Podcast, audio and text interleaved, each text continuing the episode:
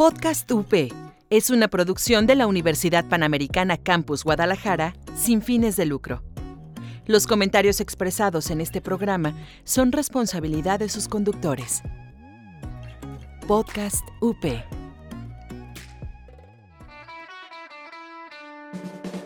Estás escuchando Podcast UP. Encuéntranos en Facebook como Multimedia UP.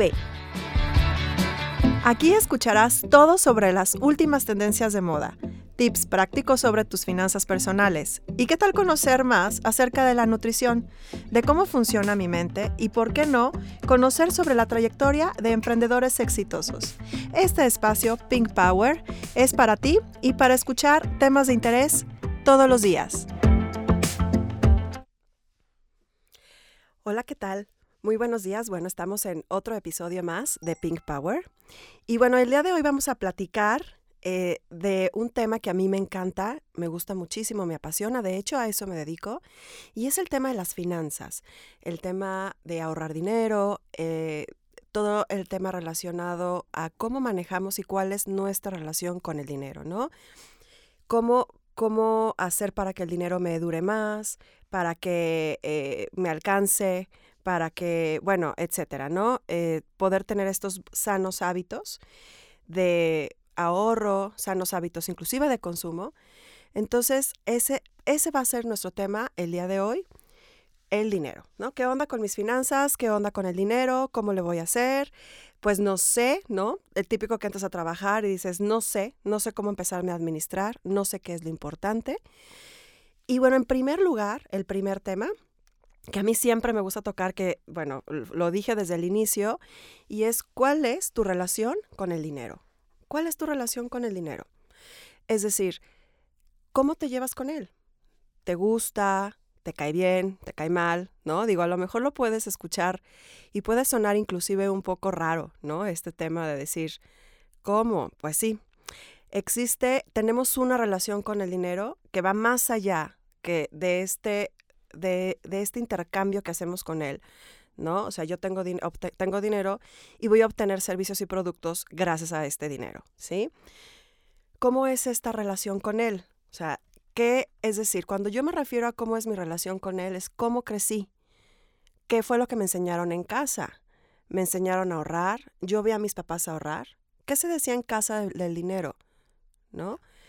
Yo, eh, yo me acuerdo que cuando yo era niña, bueno, en, en, en mi casa, pues no existía esta conciencia del ahorro. Entonces, siempre, ¿no? De alguna manera se gastaba y se gastaba y se gastaba y se gastaba y no se ahorraba. Y fue un hábito que a mí me costó trabajo ir logrando, ¿no? A lo largo de estos años, porque yo no lo viví en casa, ¿no? Yo no lo veía tan normal. Y sin embargo, yo veo, yo tengo clientes, ¿no? Que les es muy fácil el hábito del ahorro, es decir, mucho más que a mí, ¿no? Y probablemente tú puedas pensar, y tú has esta conciencia de cómo es, qué fue lo que te enseñaron en casa, qué te dijeron. Así como hay gente que tiene esta facilidad de ahorrar todo el tiempo, hay también personas que están acostumbradas o tienen un patrón de consumo y tienen un patrón inclusive de, de deuda, ¿no? Entonces, es tiene mucho que ver con lo que vimos en casa, tiene mucho que ver con lo que nos dijeron, con las creencias que nosotros tenemos, también inclusive con el tema de las emociones. O sea, cómo gasto, ¿no? Cómo consumo. Si realmente gasto por necesidad o gasto, ¿no? Por impulsos emocionales.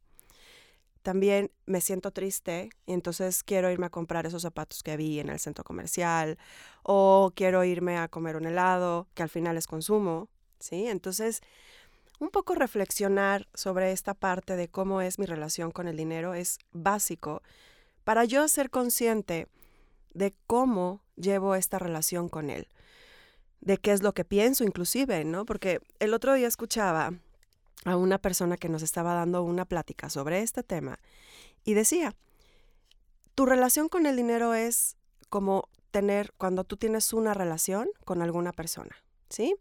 Tienes una amiga y ¿qué haces? Cuando tienes una amiga que quieres muchísimo, ¿qué haces? La frecuentas, la llamas, ¿no? Te preocupas por ella, eh, quieres saber cómo está, la cuidas. O sea, esta relación de cariño que tú tratas de mantener con ella día a día, es exactamente lo mismo con el dinero. ¿Cómo te llevas con él? ¿Qué piensas de él? ¿Qué sentimientos te genera en el estómago cuando piensas en él? ¿Sí? Cuando yo pienso en una deuda, ¿qué sentimientos me está generando? Cuando voy a comprar algo, ¿qué sentimientos me está generando? Cuando mis hijos me piden dinero, cuando yo tengo que pedir dinero. Todas estas acciones, pensamientos, sentimientos que me está generando, que ustedes, que cada vez seamos más conscientes, porque el tema de las finanzas, el tema del dinero, como todos los temas en esta vida, y en, el en uno de los podcasts que hablamos sobre las dietas, sobre la nutrición, es exactamente lo mismo. Se trata de buenos hábitos. Y los buenos hábitos se construyen en relación a, a esta relación que yo tengo, en este caso, con el dinero. ¿sí? Entonces, esta parte es súper importante, hacer esta relación, hacer esta relación, esta conciencia de saber cómo me estoy llevando yo con el dinero y qué pienso de él. Háganlo. les voy a dar un tip que a mí me dieron y, es, y me encanta y a mí me funcionó mucho y me sirvió. Y me, una persona, este, cuando yo tomé esta certificación, me decían, tienes que anotar en una hoja todos los sentimientos que te provoque cuando piensas en dinero, en diferentes circunstancias. Porque no es lo mismo pensar en dinero cuando lo ganas, o que sabes que vas a ganar, que te va a llegar la quincena, ¿no? O que te va a llegar un bono, o que vendiste algo y entonces obtuviste esa recompensa. A también pensar que tienes una deuda y que tienes que pagar ciertos servicios, que tienes que pagar productos, pues tenemos que pagar para vivir. Todo es todo lo que implica qué sentimientos y qué emociones te estás sintiendo. Anótalos en una hoja. En un momento de paz y de tranquilidad, anota en una hoja todos los sentimientos que te, vaya a producir. Absolutamente todos. Frustración, tristeza, enojo, alegría, em, no sé. Todos, todos, todos, todos. Haz una lista y te vas a ir dando cuenta de qué sentimientos son los que predominan más. Lo puedes hacer este ejercicio durante una semana para que vayas viendo también en diferentes circunstancias, en diferentes momentos de tu vida, qué es lo que vas sintiendo. Háganlo, háganlo, de verdad, vale muchísimo la pena. Yo lo hice, o sea, lo, de hecho lo tengo que hacer de manera constante, o sea, no es que lo hagas una vez y ya, sino, ¿por qué? Porque las circunstancias de la vida siempre cambian y es muy bueno eh, estar conscientes de qué sentimientos y qué sensaciones me produce cuando yo pienso el tema, porque puedo, yo puedo dirigir mi mente y entonces puedo ordenarle, pues no sentir, ¿no? Eh, es decir, perdón, no no sentir, sino ordenarle a mi mente qué por qué emoción lo puedo reemplazar yo, ¿sí? Por ejemplo, si me produce miedo o me produce ansiedad, lo quiero reemplazar por amor, lo quiero reemplazar por confianza. No importa la circunstancia, yo puedo empezar a programarme de manera distinta. Este es un tema que, bueno, después vamos a tener a gente, a personas que son especializadas en este tema de la mente, pero son tips que yo he estado usando en, mi vida personal y que se los comparto con mucho gusto, ¿no? Y bueno, vamos a pasar, eh, además de la relación con el dinero, hay dos conceptos que también escuchamos día a día, que son riqueza y acumulación. ¿Qué es la riqueza y qué es la acumulación? ¿Sí? La riqueza es muy sencillo. La riqueza es la suma de todos mis activos más el capital acumulado. Es decir, si yo cuento con propiedades, cuento con bienes inmuebles, ¿sí? Esos son los activos. Y el capital acumulado es la liquidez, el dinero que yo tengo en inversiones, el dinero que yo tengo en el banco, o sea, es decir, la liquidez, el dinero que yo tengo disponible en este momento para poder hacer, para poder tomar decisiones de compra, ¿no? O decisiones de inversión, o decisiones em, de, adquirir un negocio, e, etcétera, ¿sí? E, eso es la riqueza. ¿Y qué es la acumulación? ¿Cuál es la diferencia? La acumulación es la suma del capital con el que actualmente cuento, es decir, el dinero líquido, lo que yo tengo en mi banco ahorita. ¿Sale? Esta es la acumulación. Entonces son dos conceptos distintos que constantemente estamos escuchando afuera, ¿no? La riqueza de, eh, de la persona tal vale en tantos millones. Cuando alguien habla de riqueza, está, está tomando en cuenta todo lo que tiene en este momento. Y cuando hablamos de acumulación, ¿sí? Es del dinero que yo tengo. Ojo, si yo no soy capaz de acumular, va a ser muy complicado que yo genere riqueza a lo largo de mi vida. Yo tengo que aprender a acumular dinero, es decir, a, juntar dinero, ¿sí?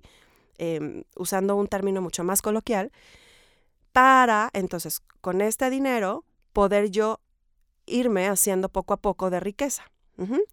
Entonces es bien importante, nos vamos a ir un corte y vamos, me voy a, voy a profundizar un poquito más sobre el tema de la acumulación en el siguiente episodio. Hablemos de ecología. ¿Qué puedes hacer para mejorar tu ciudad? Entérate cómo puedes ayudar desde tu propio espacio. Greencast. Descarga programas anteriores en iVox. Búscanos como Podcast UP. Porque nos encanta la combinación entre el flamenco y también el pop, Gypsy King regresa a Guadalajara por primera vez desde su reencuentro. Consigue tus boletos en Ticketmaster o taquillas del Auditorio Telmex. 5 de agosto, 21 horas. No te lo puedes perder. Y bueno, ya estamos de regreso platicando sobre el tema de finanzas, sobre el tema eh, del dinero, ¿no? Más que finanzas, porque cuando escuchamos también afuera el tema de finanzas creemos que es un tema muy cuadrado, de sumas y restas, ¿no? De más, de fórmulas. Eh, no, este tema es platicar qué onda con el dinero, qué onda con mi dinero, qué voy a hacer con él, ¿Cómo empiezo a tener una relación sana con el dinero? A mí me hubiera encantado conocer más el tema cuando yo estaba, pues cuando estás estudiando, ¿no? A lo mejor en la prepa, inclusive en la secundaria. Empezar a, empaparme del tema, conocerlo. De verdad, si ustedes son papás, no son papás, si ustedes están en la universidad, eh, cual sea que sea su circunstancia, hay que comenzar a hablar del tema, porque también crecimos con un tabú Crecimos, eh, en, nuestro país no se habla de dinero, es la realidad. No se habla de dinero en las aulas. Es importantísimo comenzar, ¿no? A hablar de dinero en las aulas. Creo que ya el día de hoy se, se habla mucho más. Digo, al menos a mí tengo la, la, fortuna de que me han invitado a platicarles de este tema precisamente en, en, esta universidad, en la Universidad Panamericana, y es una experiencia increíble porque empiezas a pues a platicar estos temas, a sensibilizar, ¿no? Y a ponerles este granito de arena para que ellos vayan investigando inclusive. Ustedes investiguen el tema, ¿no? Tampoco hay una fórmula. También mucha gente me dice, oye, Paulina, dime qué porcentajes o sugiéreme cómo tengo que ahorrar. No hay una fórmula exacta. Es decir, sí hay recomendaciones que ahorita les voy a platicar sobre un poco sobre los porcentajes de ahorro o de distribución de mi ingreso sí existe una recomendación, pero también la realidad es que cada quien tiene una vida, es decir, sus circunstancias de vida de cada uno de nosotros es distinta, ¿no? Hay quienes están casados, tienen hijos y llevan las finanzas de manera conjunta a la pareja. Hay quienes están casados y tienen hijos y deciden llevar las finanzas de manera separados. Hay quienes están solteros, ¿no? Y viven solos. Hay quienes inclusive mantienen a sus papás. Y bueno, de estas circunstancias muchísimas, ¿sí? Entonces, no puedes imponer una regla, no puedes decir va a ser A, B y C cuando la circunstancia para cada quien es distinto. Hay que platicar de conceptos básicos, que es lo que estoy haciendo ahorita, y cada quien lo verá moldando a su manera de vida para que lo que ahora sí que lo que te funcione, ¿sale? Entonces, platicando un poco sobre el tema de la acumulación, hablábamos de la riqueza y de la acumulación. Si yo no soy capaz de acumular, va a ser muy complicado que yo genere riqueza a lo largo de mi vida. Tengo que empezar y tengo que ser consciente de que tengo que acumular. Vamos a quitar la palabra tengo, de que quiero acumular, ¿sale? Eh, a lo largo de nuestra vida también hay que ser conscientes que solamente tenemos un tiempo para ser eh, activamente productivos, es decir, donde yo voy a empezar a trabajar y voy a empezar a generar dinero. Y más o menos esta etapa comienza cuando yo tengo 20 años. ¿Por qué? Porque estoy en la universidad todavía. A lo mejor ya estoy, ¿no? Saliendo de la carrera, ya estoy mucho más preparada, mucho más preparado y empiezo a trabajar. Y entonces es cuando empiezo a ganar dinero de manera formal. Probablemente muchos de ustedes han trabajado desde chicos. Bueno, en mi caso, yo empecé a trabajar desde que estaba en la prepa. Obviamente trabajos informales, donde te contrata el tío o te contrata este, la, la mamá de la amiga que tiene un negocio, pero empiezas a ganar dinero. Y entonces es la primera vez que te llega dinero a tus manos y dices, ok, ¿qué voy a hacer con este dinero, no? ¿Qué voy a comprar? Y te emocionas muchísimo esa etapa más o menos comienza a los 20 y termina, escuchen, la, la, etapa productiva es de los 20 a los 60 años, ¿sí? ¿Por qué? Porque ustedes saben que a partir de los 60, pues es, ya viene una etapa de vejez, una etapa de retiro, ¿no? Una etapa donde ya estamos pensando en jubilarnos y entonces, pues, aunque queramos trabajar, porque mucha gente me dice, no, yo es que me fascina lo que hago y yo no quiero dejar de trabajar. No, está padrísimo, yo tampoco. Pero la realidad es que el cuerpo, ¿no? Pues también vas llegando a esta etapa donde ya el cuerpo no te responde de la misma forma que a los 20. Y quienes tengan 40 perfectamente lo van a entender. El cuerpo no reacciona de la misma forma, ¿sí? Ah, puede haber enfermedades, no sabemos cómo vamos a llegar a esa etapa. Entonces, ¿a qué, ¿a qué voy con este, con este concepto? A realmente aprovechar, y se puede escuchar mucho tiempo, ¿no? De los 20 a los 60, esta etapa, entonces, ¿qué voy a hacer durante estos años productivos? ¿Qué voy a hacer con el dinero que me está entrando día a día durante estos años?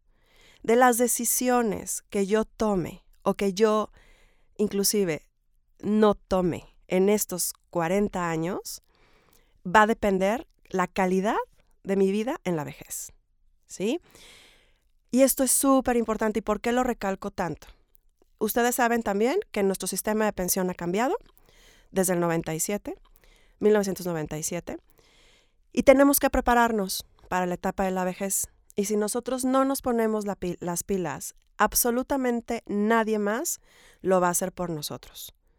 Hay que ser responsables de nuestra vida en ese sentido hay que empezar a planear, hay que empezar a organizarnos. Tenemos tiempo, los que todavía tenemos tiempo.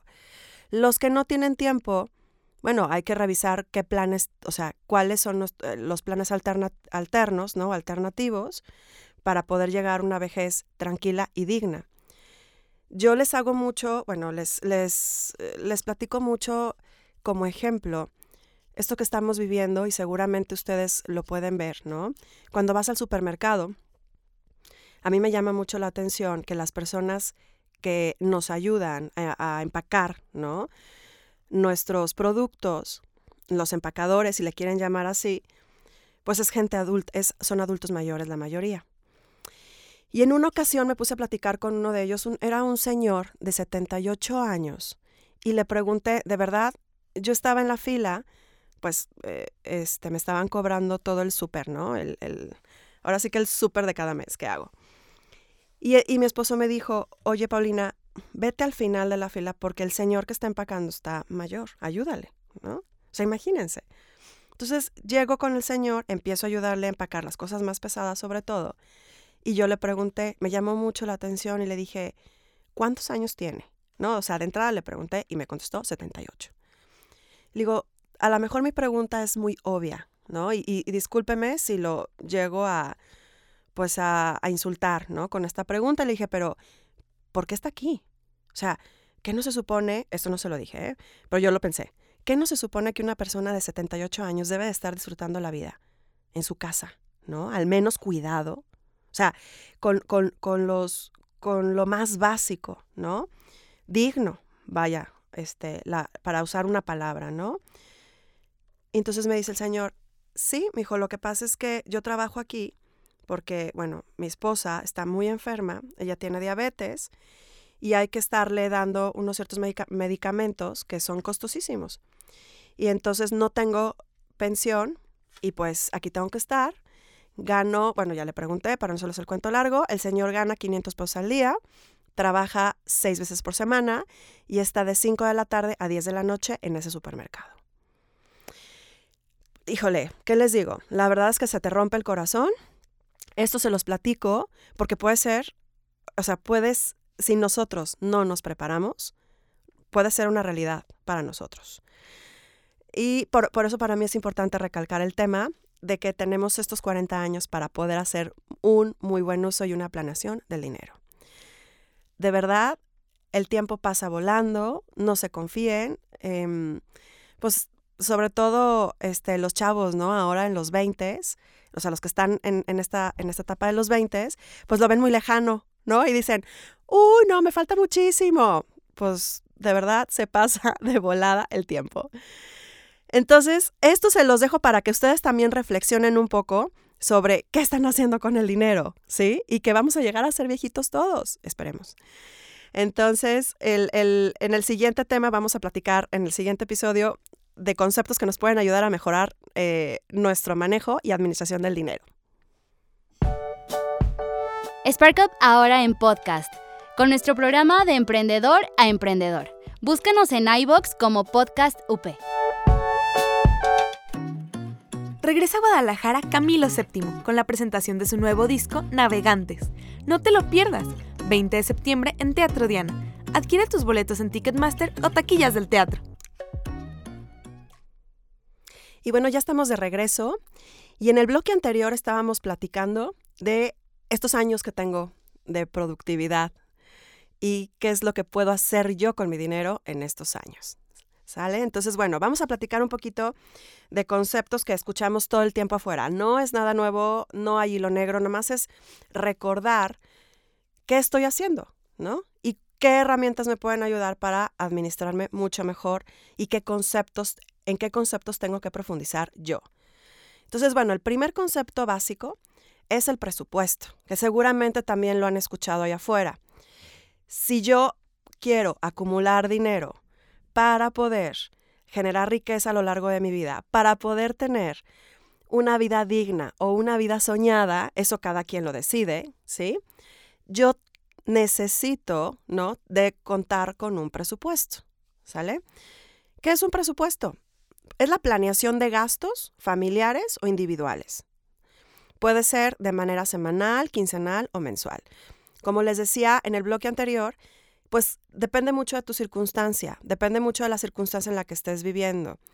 Si en este momento estás viviendo, tú te mantienes sola o solo, pues obviamente va a ser una planeación de, tu de un presupuesto individual, ¿sí? De gastos individuales. ¿En qué me va a ayudar tener un presupuesto? No sé cuántos de ustedes cuenten ya con un presupuesto definido y que sepan, ¿no? Inclusive si no mantienes tu caso, si no, te mantienes tú, ya ganas lana, ¿ok? ¿Cuál es tu presupuesto mensual o quincenal o semanal? Es decir, ¿en qué vas a gastar ese dinero? ¿En qué lo vas a usar? Cada quien sabe en qué lo va a usar. ¿Para qué me sirve tener un presupuesto? Bueno, me va a ayudar a definir prioridades familiares o individuales. Hago esta diferencia por la, por, igual, insisto, ¿no? Por las circunstancias de cada quien. Es decir, me va a ayudar a que yo defina mis metas financieras. Así como tenemos metas en la vida, ¿no? Eh, a lo mejor las típicas mm, metas o objetivos de año nuevo, de decir, ay, voy a hacer ejercicio este año, voy a leer, este, no sé, cuatro libros este año, eh, quiero cambiar mi alimentación, eh, voy a crecer mi negocio un 5%. Cada quien sabe cuáles objetivos, qué objetivos tiene en la vida, pues es importante tener metas financieras. Y más allá de que sea importante, todo el mundo tenemos metas financieras. Es decir, son sueños. ¿Qué quieres hacer? O sea, ¿por qué trabajas? ¿Sí? ¿Por qué te gusta ganar lana? O sea, ¿para qué? Si yo sé perfectamente cuáles son mis sueños y cuáles son mis metas financieras, va a ser mucho más sencillo que yo tenga una buena administración del dinero. Y entonces me va a ayudar a definir mis prioridades. Y entonces me va a ayudar a decir, yo me quiero jubilar. Ahorita está muy de moda un concepto que se llama preretiro, que también seguramente lo han escuchado. Y un preretiro es este retiro antes de tener 60 años, tipo 45, 50 años, a lo mejor vivir dos años sabáticos. Es, eh, les, les, platico lo que, lo que los conceptos que están ahorita como de boom, ¿no? Y entonces los jóvenes de 20 se están preparando para un pre-retiro, donde dicen, yo antes de los 50 quiero vivir como dos años, me quiero ir a Europa, dos años, o quiero viajar por todo México, no quiero saber de trabajo en dos años. Y entonces comienzas a ahorrar desde ahorita para que en esa edad tengas una buena lana, un colchón y no pasa nada si no trabajas. Este es el concepto que está muy de moda. Si yo tengo como meta ese prerretiro, entonces automáticamente voy a hacer todo lo posible para llegar a ello. De tal forma que no voy a hacer mal uso de mi dinero. ¿Por qué? Porque yo quiero ahorrar tanto más cuanto para poder llegar a esa meta. Y les puse de ejemplo esa meta, pero hay metas como, pues, una vejez tranquila, ¿no? El retiro. Hay metas, inclusive las universidades de mis hijos, quienes tengamos hijos chiquitos. Hay metas también como em, comprarme una casa. Em, no sé. Ustedes, cada quien defina cuáles son sus sueños, ¿sí? Esto me va a ayudar a que yo mejore hábitos de consumo y entonces sea mucho más responsable en ellos. No voy a comprar por impulso, ¿no? Voy a ser mucho más consciente y inclusive la típica listita, que la verdad funciona muchísimo. Hacer una listita de compra para que no te distraigas. Me va a ayudar a identificar si yo tengo excedentes de dinero a fin de mes, es decir, si tengo esa capacidad de ahorro o si tengo saldo rojo, es decir, deuda. Es importante tomar en cuenta deudas en tarjetas de crédito, Ojo, tarjetas de crédito no es una extensión de dinero, es un préstamo personal. Son préstamos. Yo le debo a alguien por esas tarjetas de crédito. ¿Va? ¿Cómo hago mi presupuesto? Es bien sencillo, es identificar gastos e ingresos. En gastos voy a anotar todos mis gastos fijos. Todos. Más los variables. Existen gastos variables. son estos que de repente pueden ser imprevistos en los variables, a lo mejor alguna enfermedad, puede ser em, inclusive alguna vacación que no teníamos planeada y que nos sale de repente la oportunidad de irnos de viaje. Ese también es un gasto variable. Eh, y, eh, entonces vas a ir anotando todos esos gastos, ¿sí? Y de, de otra forma vas anotando todo, o sea, tu, tu forma de ingreso, ¿no? Hay quienes a lo mejor tienen un sueldo fijo y nada más tienen ese ingreso. Hay quienes tienen su propio negocio o son emprendedores y tienen diferentes tipos de ingreso. Todos hay que anotarlos. Hay que contemplar bonos, aguinaldos, hay que contemplar todas las prestaciones que la empresa nos da. Es importantísimo cuantificar toda la salida de dinero, toda.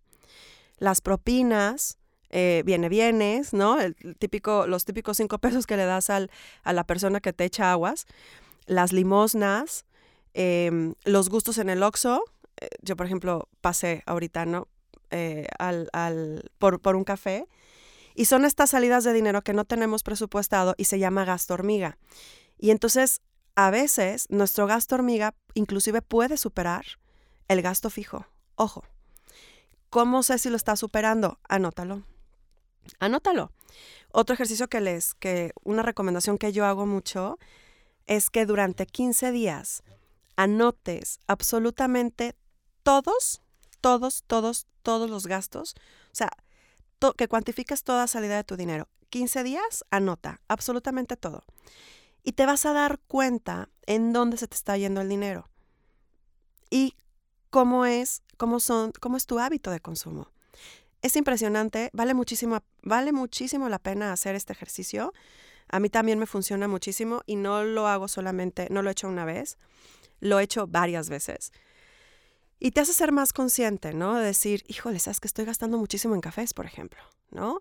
O estoy gastando muchísimo en salidas a comer, o eh, cada quien sabe en qué está gastando. Eso es bien importante. Eh, háganlo, yo se los recomiendo mucho para que ustedes sean más conscientes. Si yo tengo un presupuesto y sé con cuánto dinero cuento, es posible que tenga una capacidad de ahorro. El ahorro es dinero que guardo y que puedo utilizar para algún proyecto en el futuro. Y entonces así llegar a mi meta financiera y realizar mis sueños. Si yo no tengo esta capacidad de ahorro, va a ser muy complicado que lo cumpla. Ojo, hay que, formar, hay que formarnos este hábito del ahorro y hay profesionales que se dedican a ayudarte a que vayas formando este hábito del ahorro de una manera em, que te va a ayudar, ¿no? Que te va a hacer inclusive sentir muy bien. Es acumulación. Si yo acumulo, voy a traer más dinero a mi vida. ¿Por qué me sirve el ahorro? Incrementa mi estabilidad económica, guardo en el presente para usar en el futuro, me sirve para cumplir mis metas, ¿sí? Todas mis metas tienen que ser medibles, cuantificables y con un plazo. ¿Sale? Si no, no es meta y ustedes lo saben. Debe tener una finalidad, ser constante y sistemático. ¿Sale? Ya casi nos vamos. Voy a cerrar nada más rápidamente. Em, ¿Cuánto tengo que ahorrar, no? ¿Cuál es la recomendación? Ahí les va. Como les decía antes, no es que sea una regla y no me puedo hacer de esa regla, pero la recomendación básica es, en la si yo estoy en la década de los 20, lo recomendable es ahorrar el 10% de mi ingreso total anual. Si yo estoy en los 30, el 20%. Y en la década de los 40, 50 y 60, el 30%. ¿Va? Entonces, bueno, me puedo extender mucho más con este tema, ya nos vamos. Próximamente hablaré y profundizaré sobre temas más específicos de finanzas. Y bueno, fue un gusto eh, estar con ustedes, un gusto que me escuchen. Nos vemos en el siguiente episodio, que va a estar padrísimo también el siguiente episodio. Muchas gracias por estar en Pink Power. Gracias por escucharnos. Esto fue Pink Power. Estás escuchando Podcast UP. Encuéntranos en Facebook como Multimedia UP. Podcast UP es una producción de la Universidad Panamericana Campus Guadalajara sin fines de lucro. Los comentarios expresados en este programa son responsabilidad de sus conductores. Podcast UP.